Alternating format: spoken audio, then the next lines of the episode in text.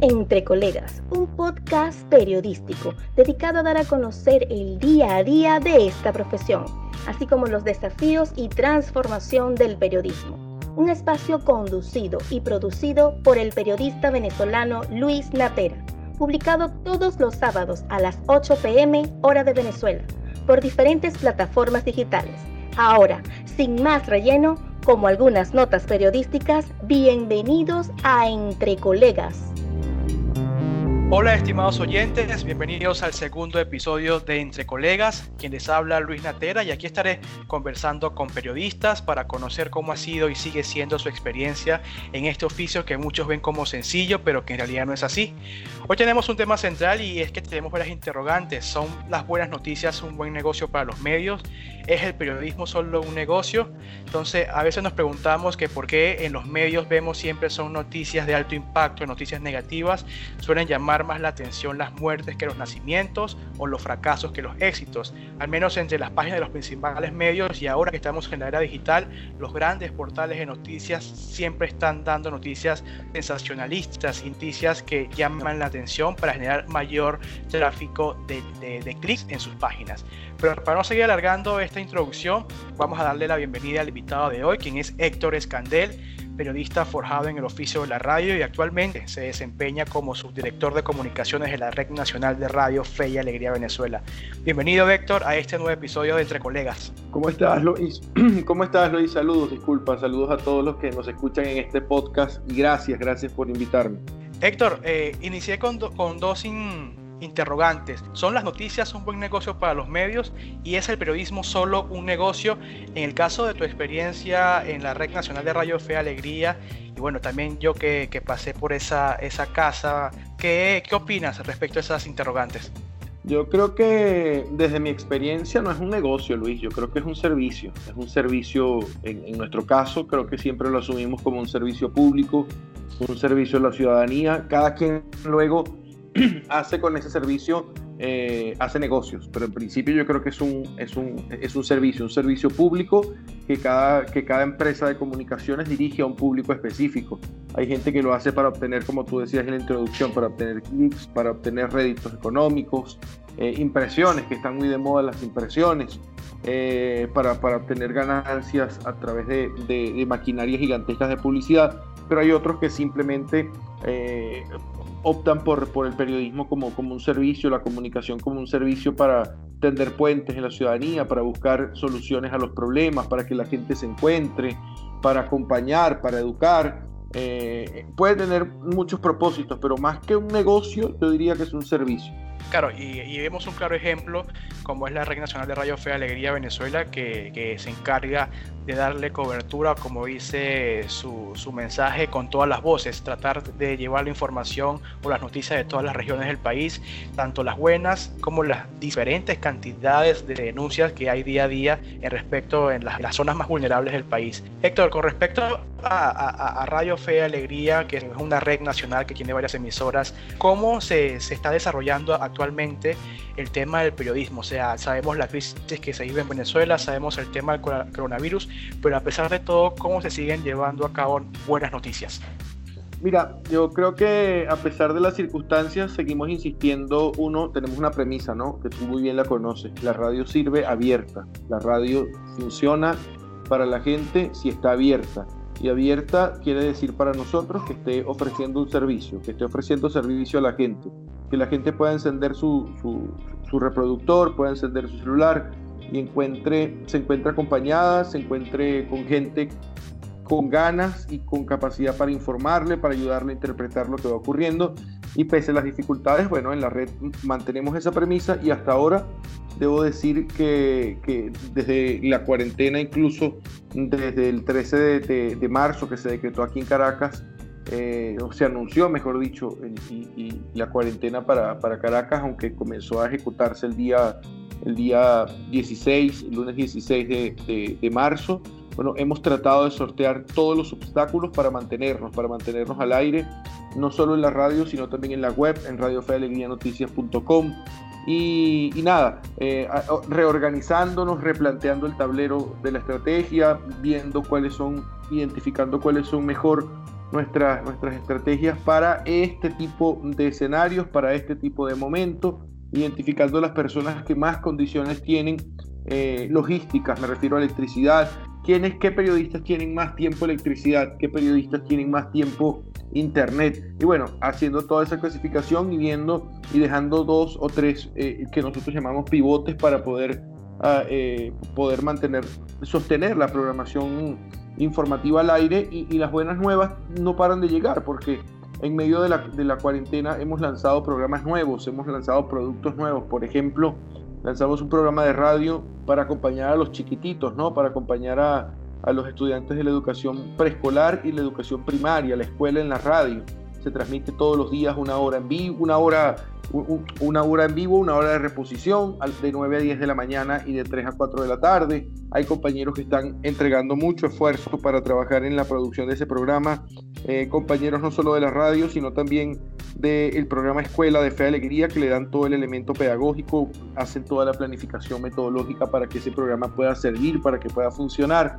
Hemos también lanzado una estrategia de acompañamiento directo a la gente que estamos eh, utilizando redes cerradas como WhatsApp para, para, para, llevarle a la gente una palabra oportuna. Una palabra oportuna es una, una,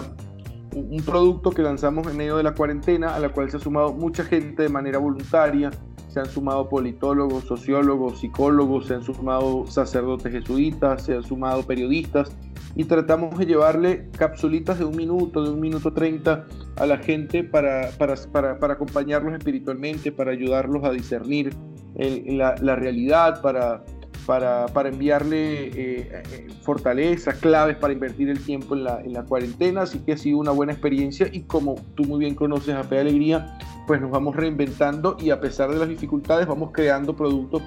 que puedan servir para este contexto de, de cuarentena social. Claro, Héctor, y algo que tú mencionas ahí muy bien y que bueno, también me tocó vivir en diferentes etapas de coberturas y de situaciones tensas en, lo que fue la, la, situación política o sigue siendo la situación política en Venezuela ha sido eso, de que en Radio Fe Alegría se, se amolda y siempre se busca la manera de que ciertas personas asuman una responsabilidad y que otro personal del equipo pueda también haciendo otras labores para que al fin y al cabo la radio o la labor de informar no se detenga, a pesar de que a veces las situaciones pueden ser bien complejas y bien difíciles para seguir llevando a cabo esta información. Así es, así es, Luis, yo creo que... Eh hay que reorganizarse y hay que replantear el juego para que las circunstancias no te sorprendan, para que las circunstancias no te, no te tumben, básicamente para que, para que tu organización y tus periodistas o tus maestros, depende de la organización, puedan responderle a ese contexto específico que te está demandando cosas distintas a las de la cotidianidad. La, empresa, el movimiento, en este caso Fe de Alegría, tiene que ser tan flexible como las circunstancias se lo impongan y, estas circunstancias absolutamente extraordinarias porque ningún país esperaba una barbaridad como la, del, la de la COVID-19, el coronavirus. Eh, hemos, creo que hemos sabido ir respondiendo progresivamente e ir adaptando toda nuestra organización y adaptándonos nosotros. Las primeras semanas siempre son un corre-corre y, y, terminamos trabajando 12, 13, hasta 14 horas al día, pero bueno, pues a, medida que van pasando los días, a medida que van pasando la semana, hemos ido reorganizando, porque también es un riesgo, el, telediario es un gran, el, el teletrabajo, corrijo, es un gran riesgo, porque cuando estás en tu casa, para mí queda demostrado que la gente apasionada trabaja muchísimo más y puede descuidar eh, la familia, las cosas personales, puede descuidarse a sí mismo y creo que es importante que, que también eh, eh, hemos, hemos ido comprendiendo eso, hemos ido eh, nivelando las cargas para que gente específica con talentos específicos se vaya encargando de, de cosas diferentes y no tengas a todo el mundo haciendo un mismo producto, ni tengas un solo producto recargado con mucha gente y que al final el servicio que está ofreciendo ese producto no es del impacto de, de, de, toda la energía que le estás metiendo. Por eso yo creo que eh, en este caso la flexibilidad del movimiento, la, flexibilidad administrativa, incluso la flexibilidad eh, conceptual tiene que ir amoldándose a, las necesidades de, lo que te demanda el entorno para que pueda seguir estando vigente para la gente y como dije al principio, para que tú puedas seguir ofreciendo un servicio. Héctor, tú te te, impulsaste eh, en este camino del periodismo a contar semanalmente historias, historias reales, historias a veces se puede decir cotidianas o atípicas de lo que puede suceder bien sea en Caracas o en lo que en las diferentes ciudades donde te ha tocado visitar por el mismo tema de ser el, responsable de, la, de las comunicaciones en Fe Alegría. ¿Cómo ha sido ese trabajo de crónica del viernes? Tú todos los viernes publicas una crónica de lo que te pasó esa semana. ¿Qué ha sido lo más difícil que te ha tocado narrar en esas crónicas? Yo creo que lo más difícil ha sido narrarla justamente, independientemente de los temas. Eso nació como, como, como una, una, necesidad básicamente muy personal de, de escribir y de querer aprender a escribir eh, ahorita no recuerdo muy bien en qué año, pero yo creo que fue en el 2015, 2016 quizás, que empezaron a salir las primeras, los primeros relatos. Y, lo de crónicas era simplemente el nombre, porque bueno, no, llegaban a crónicas. El formato periodístico o el formato de la crónica eh, muchas veces me lo salté por, los artículos de opinión, más parecía una columna, pero bueno, básicamente era la necesidad de tratar de relatar eh, todo lo que había pasado en una semana. al principio lo escribía los viernes, los viernes en la noche, luego pasé a escribirlo los domingos. Eh, y nada, eh, como tú decías, trataba de hacer un resumen distinto, un, resumen diferente, con testimonios, con, con fotografía narrada de lo, que, de lo que a mí me parecía que era lo más noticioso y que la gente no tenía que dejar de saber. Y, y, eso nació en medio de un contexto difícil, complicado en el país que tú viviste aquí en Venezuela, que fue la caída económica que tuvimos todos los venezolanos en el año 2016, que, que sin duda se va a recordar por mucho y va a quedar en la historia porque me parece que ha sido una de las más dramáticas de la historia de Venezuela. Y, y, fue el año en que apareció, apareció la miseria, aunque suene duro decirlo, ¿no? Pero apareció la miseria en las esquinas, apareció la pobreza extrema, aparecieron, aparecieron muchas cosas que, te describían una catástrofe y, básicamente lo que, intentaba, lo que intentaba hacer era tratar de narrar en clave política, en clave social, en clave económica esa catástrofe. Y no para, y, no para, para, para para, para, resaltar la tragedia, no, no, no para, no, no, para mostrar el, con morbo el drama, sino para, para, para mostrar la, fotografía del país, porque me parecía que era importante mostrar el país que no se contaba en las televisoras nacionales, que no aparecían en los pocos periódicos que quedaban, que en, la, en las pocas radios independientes que para el momento existían, eh, puedo nombrar Radio Caracas Radio, Unión Radio, Circuito Éxito, la misma Radio Fe de Alegría. Eran muy pocos los espacios que, que habían disponibles y el alcance no era el que, el que hubiésemos deseado los periodistas nosotros para, para que la mayor cantidad de gente se enterara. Así que bueno, empezamos a hacer eso, a, colgarlas en Facebook, a, enviarlas por WhatsApp. Después se creó un blog que era el que tú mencionas, crónica del viernes.wordpress.com. Y ahí se convirtió en un ejercicio, es un ejercicio muy personal, un ejercicio bonito de, de escribir y, cada vez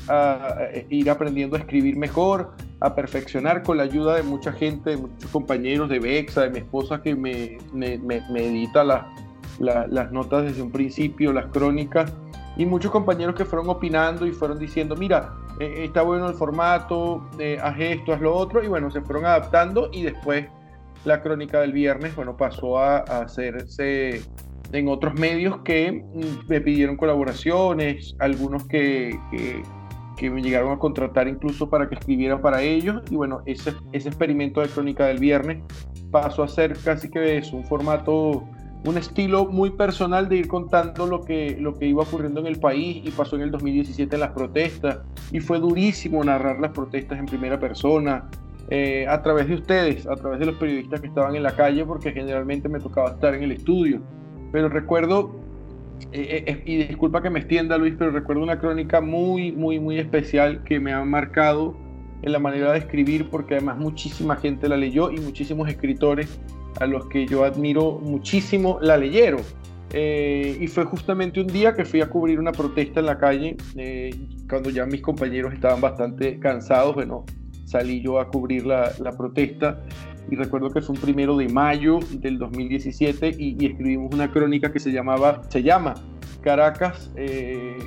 eh, crónica, relato de un día en la guerra, porque eh, esa había sido la experiencia que yo había vivido justamente ese día. En, ese fue el día en que la oposición anunció que iba a marchar por la Cota Mil hasta el Tribunal Supremo de Justicia y fue una emboscada terrible desde helicópteros, desde, desde el segundo piso de la Cota Mil en Caracas, de la policía, de la guardia, y fueron minutos, fueron horas bastante intensas de correr, de tragar gas, de ver el,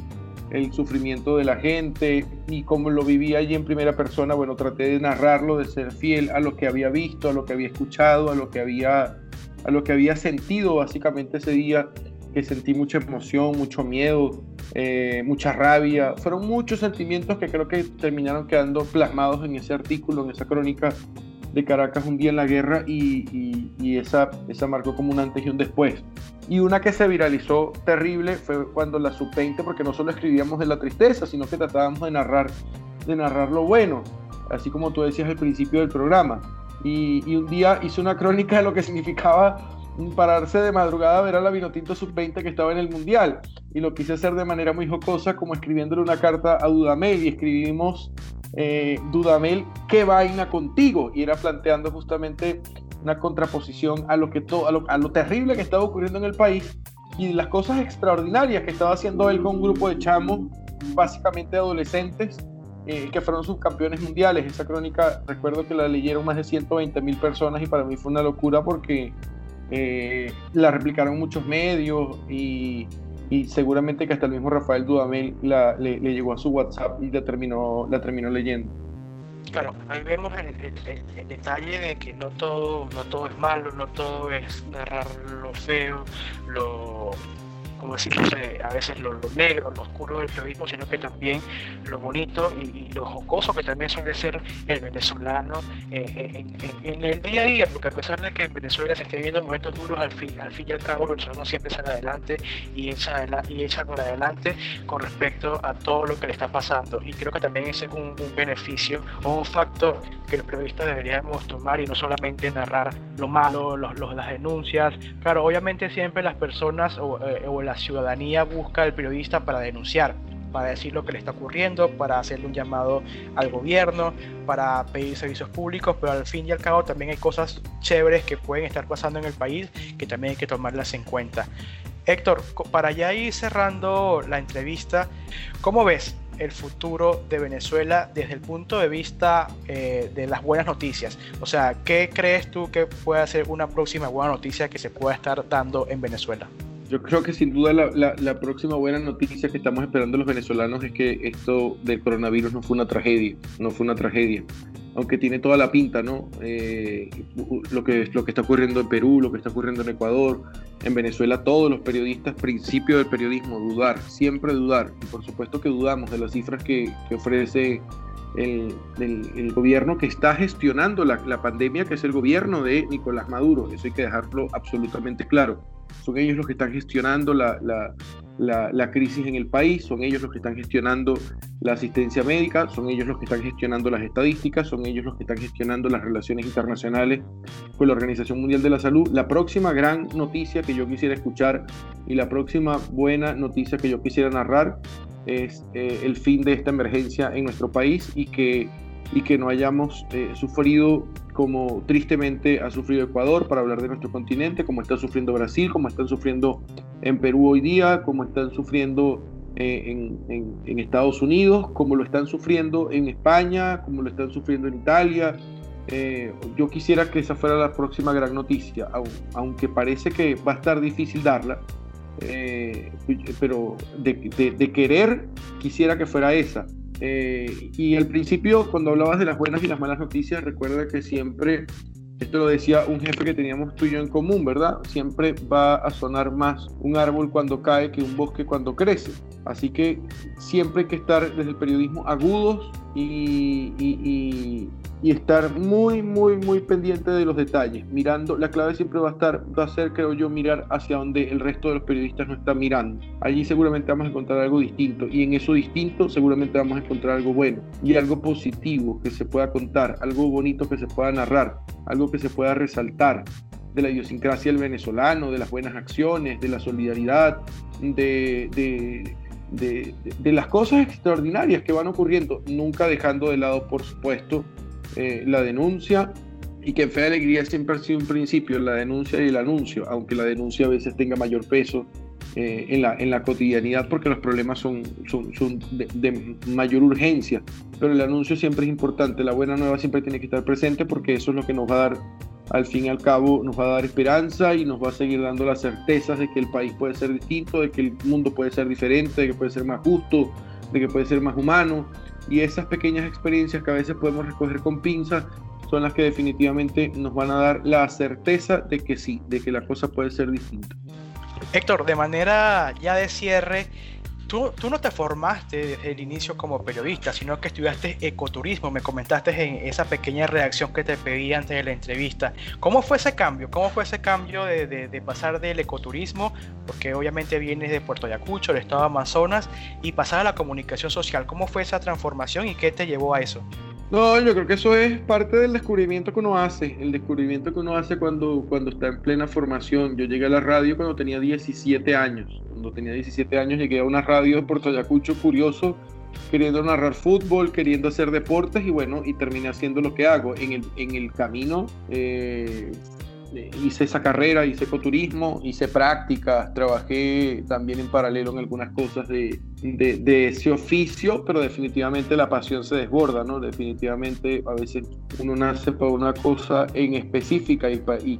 quiero creer que nací para esto y que tengo algún tipo de talento para esto y por eso creo que he estado tanto tiempo en, en esto de la, de la radio y, de, y, del, y del periodismo, ¿no? Eh, y el periodismo haciéndolo, comenzando con 17 años, ni idea de lo que era el periodismo, ni idea de, la, de, lo que le enseñan a uno también en la universidad, pero, pero por intuición y por grandes compañeros que uno ha tenido y maestros que uno ha tenido del, del, periodismo, uno va aprendiendo eh, a identificar géneros, formatos, uno va aprendiendo a escribir, uno va aprendiendo un poquito a, a ordenar las ideas, y, va aprendiendo las cosas más técnicas del oficio, pero al final del día también esto se trata de intuición, se trata de olfato, se trata de, de, vocación, creo yo, y, creo que todo eso se fue conjugando como para ir haciendo el, para que el cambio se diera de manera natural y no nada, y no nada, nada forzado. Así es, Héctor. Bueno, eh, primero que nada agradecerte por, por aceptar esta invitación al segundo episodio de Entre Colegas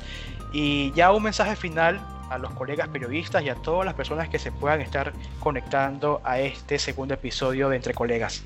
Mira, a los periodistas que están afuera, a los, compañeros que se han ido, eh, siempre sepan que aquí está su casa, siempre sepan que Venezuela es el país eh, que, siempre los va a recibir, independientemente de, cuál sea la situación política y de cuál sea el presidente que tenga. Y siempre va a ser un lugar eh, un lugar al, al, cual van a poder volver siempre. E incluso a los periodistas que están afuera, les digo que desde donde estén y desde el oficio que tengan afuera para ganarse la vida, eh, lo bueno del periodismo es que siempre se puede ser periodista, no se necesita tener un contrato para ser periodista, siempre se va a poder escribir, siempre se va a poder contar, siempre se va a poder narrar, siempre se va a poder tomar una foto, siempre se va a poder hacer un video. Y si desde su talento, desde lo que aprendieron, desde lo que les apasiona, desde lo que les gusta, eh, pueden seguir contribuyendo a las causas periodísticas venezolanas, háganlo, háganlo que el país se los va a agradecer, sus familias aquí adentro se los van a agradecer. Estamos en una cruzada, todos los comunicadores y, periodistas de este país, por, por informar, por darle tranquilidad a la gente, certeza a la gente para que pueda tomar decisiones. y, a todos los venezolanos que están fuera, eh, nada, lo mismo, lo mismo, eh, seguir creyendo que, que, se, puede, se puede echar raíces en cualquier lugar. Este mundo es nuestro. Este mundo, más allá de que hayamos implantado banderas en cualquier lugar, este mundo es nuestro y somos y, y, somos y tenemos derecho a cambiar nuestro, nuestra casa y también tenemos derecho a volver. Por estos días está muy de moda que han vuelto más de 5.000 venezolanos, eh, así como se fueron caminando, han vuelto y a ellos, eh, sin duda alguna, que bienvenidos. Y, los que quieran volver, que vuelvan. Nadie tiene por qué sentirse ni triste, ni derrotado, ni avergonzado, ni nada, porque su país es este. Más bien fueron extraordinariamente valientes para ir, probar, hacer y volver en todo caso. Así que nada, a todos los venezolanos, estén donde estén, en esta y en la otra orilla, pues siéntanse siempre venezolanos, siéntanse siempre que hay gente aquí dentro que les respaldará, que los abrazará cuando vuelvan. Y, nada, ese es el mensaje que yo le mando a la, gente que está afuera y, y, a los que están aquí adentro, a seguir, a seguir que nada se ha terminado. Bueno, Héctor, excelente mensaje, muchas gracias. Y escucharon ustedes a Héctor Escandel, periodista forjado en el oficio de la radio y actualmente se desempeña como subdirector de comunicaciones de la Red Nacional de Radio Fe Alegría Venezuela, quien nos comentó que las buenas noticias siguen vigentes y que todo periodista las debe priorizar más allá de la primicia con un toque social que refleje la realidad de la sociedad en que vivimos. Gracias por conectarse a este segundo episodio de Entre Colegas. Los espero la próxima semana. Chao, chao.